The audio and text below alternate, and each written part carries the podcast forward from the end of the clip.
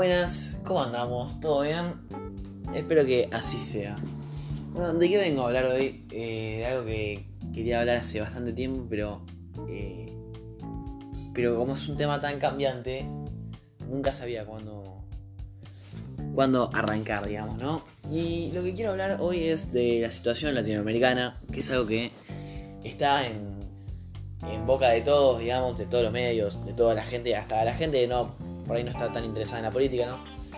Eh, pero quiero, quiero hablar por ahí no, no tanto en particular de algún país, sino como de lo que está sucediendo a nivel macro. Hacemos un breve, breve resumen, breve... eh, una ojeada por lo que está pasando en, en cada país. Bueno, y justo ayer pasó algo en Uruguay también que es bastante interesante, así que también me sirve. Bueno, ¿qué pasa? Arrancamos. Primero arrancamos con Ecuador. Yo lo voy a hacer en orden cronológico. Arrancamos con Ecuador. ¿Qué es lo que pasa? Eh, en Ecuador el gobierno hace un acuerdo con el FMI eh, y dentro de ese acuerdo uno de, las, de las pautas que le daba el FMI al país, no, no me sale la palabra, pero una de las, de las condiciones que le daba el FMI al gobierno ecuatoriano era sacarle los eh, subsidios a la nafta. ¿Qué pasó? Eh, las naftas aumentaron una locura y hubo un estallido social en Ecuador, con lo cual el gobierno tuvo que eh, retraer esa, esa, ese dejar de subsidiar las naftas. Tuvo que volver a subsidiarlas porque hubo un estallido social. Después, ¿qué sucedió? Todo, a todo esto ya eh, con Bolsonaro en Brasil, digamos, que ya de por sí es, es un conflicto, por ejemplo, para eh, lo que fue la democracia o en, en la época de elecciones, ¿no? De, de Brasil, todo ese, ese tema con Lula, que lo metieron preso, la misma persona, el mismo juez que lo metió preso, hoy en día es ministro de justicia de Bolsonaro, todo muy sospechoso, toda una causa de corrupción que ni siquiera fue 100% comprobada, y después, hace un tiempito, sucedió que, que lo liberaron a Lula, eh, así que todo está, o sea, está todo muy cambiante. Hace poquito lo liberaron a Lula. eh, entonces, creo, a mí yo desde la posición que tengo me pone contento eso. Tampoco estoy súper metido en el caso de Brasil, pero me pone contento. eh, de alguna manera. Me gustaría que se termine de cerrar esa causa de Brasil, pero nada, eso también. Antes, eh, lo de Bolsonaro, antes que Ecuador, y ahora que liberaron a Lula, todo muy cambiante, Bueno, después de eh, esto que acabo de contar, viene la situación de Chile, que creo que estamos eh, todos un poco informados, pero que para los que no tengan ni idea o no entiendan por qué pasa lo que está pasando, ¿qué es lo que pasa? En Chile siempre se vio, a Chile siempre se lo vio como un modelo de país a seguir. Los países liberales querían ser como Chile, los países de izquierda querían ser como Chile. Pero, ¿qué es lo que pasa? Lo que se ocultaba era una gran desigualdad social, una gran desigualdad social. Eh, el 1% de la población tenía el 30% de la riqueza de ese país, eh, imagínense. Pero se ocultaba y no se veía, y los liberales lo tomaban como modelo, porque era una economía ba- bastante más liberalizada, por ejemplo, que la Argentina, y estaba en un crecimiento bastante importante. Pero no se veía esto de la desigualdad. Y acá aparece el tema de los liberales. Los liberales eh, miden la igualdad en el PBI per cápita. ¿Qué es el PBI per cápita? Hacen eh, el PBI dividido la cantidad de población que hay en el país. Entonces, eso te da cierto número en dólares que si es más o menos, o sea, si es más mejor y si es menos peor. Eso es la medida que tienen los, los liberales de eh, distribución de la riqueza, que en realidad es falsa, porque no se distribuye el PBI igualmente entre todas las personas. Se distribuye mucho más para algunos y mucho menos para otros. Como dije antes, el 1% de la población tenía el 30% de la riqueza de ese país. Entonces, los liberales que veían ese país, que lo medían en PBI per cápita, eh, claramente no mostraban la, realidad que realmente se vivía en ese país. ¿Qué pasó? El gobierno de Piñera aumentó las naftas, las naftas no, perdón, eh, aumentó el boleto del subte y eso fue la gota que rebalsó el vaso de la desigualdad que ya venían a aumentar eh, el boleto del subte que afecta principalmente de las clases medias para abajo. Fue un, una gota que rebalsó el vaso y se reventaron las calles, una marcha de más de un millón de personas y ya sabremos todo lo que está pasando. ¿Qué es lo que pasa? ¿Cómo respondió Piñera? Respondió con militares a la calle. Hay denuncias por desapariciones, violaciones eh, y todo tipo de atrocidades. Eh, y todo eso está en manos de, de Piñera, digamos, ¿no? Bueno, ya vamos con lo que pasó en Ecuador, con lo que está pasando en Brasil, con lo que está pasando en Chile ¿Quién sigue? Bolivia.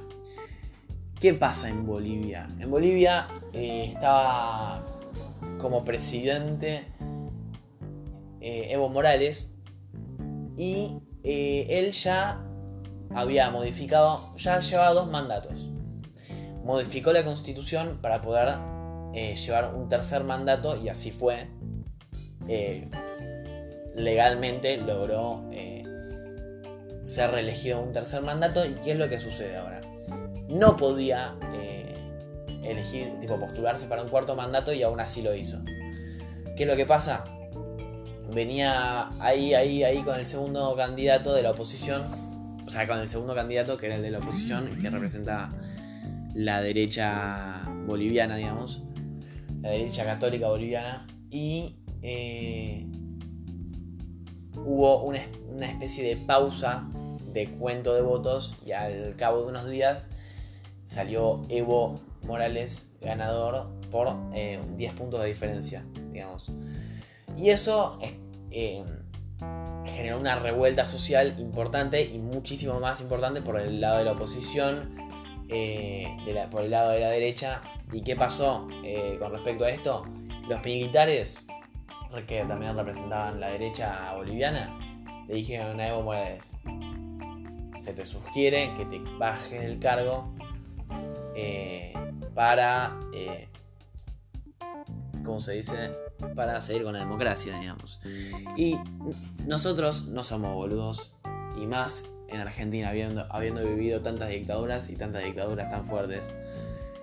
Sabemos que si los militares te sugieren que te baje, que a un presidente le sugieran que se baje de la presidencia, es porque nos le están sugiriendo, le están diciendo, ¿lo haces o te cagamos a tiros? Eh, y casi es así. Eh, ¿Qué pasó? Evo Morales tuvo que, tuvo que irse, tuvo que exiliarse del país mediante un avión eh, que se estaba quedando sin nafta porque los países vecinos alineados a la, derecha no le querían dar nafta a, la huida de Evo, ¿me entendés? Del país.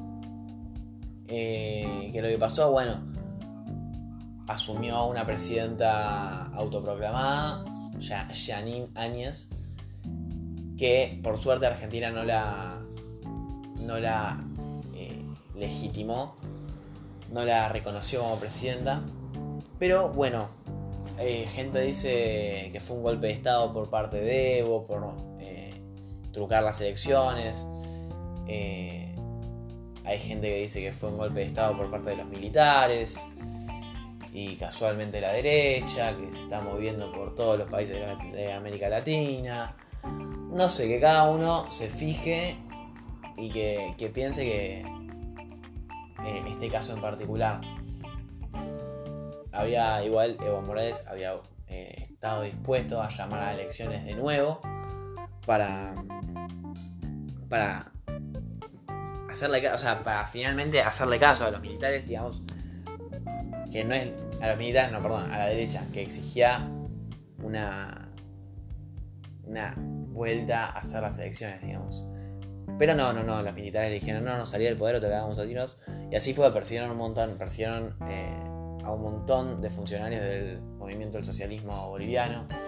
Eh, mataron los, los dictadores, para mí son dictadores, los dictadores de ahora de Bolivia, eh, dirigidos por Gianni Áñez mataron un montón de, de gente de pueblos originarios de Bolivia. Están persiguiendo gente. Si se ponen a buscar, encuentran al toque testimonio de gente que sufrió los asesinatos, o sea, de familiares, por ejemplo, que de, víctimas que sufrieron los asesinatos de, de su gente querida y la verdad que es espantoso.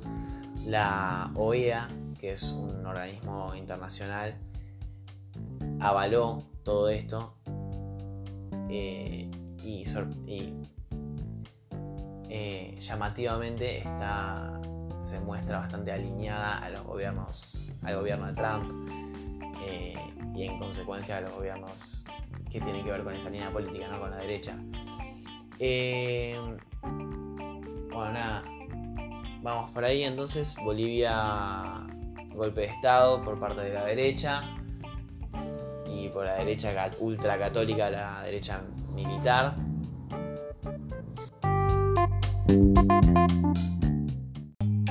Bueno, acá termina la primera parte de este episodio que se llama No nos olvidemos Latinoamérica. Si quieren ir a ver la segunda, está subida en Spotify, en la página del podcast.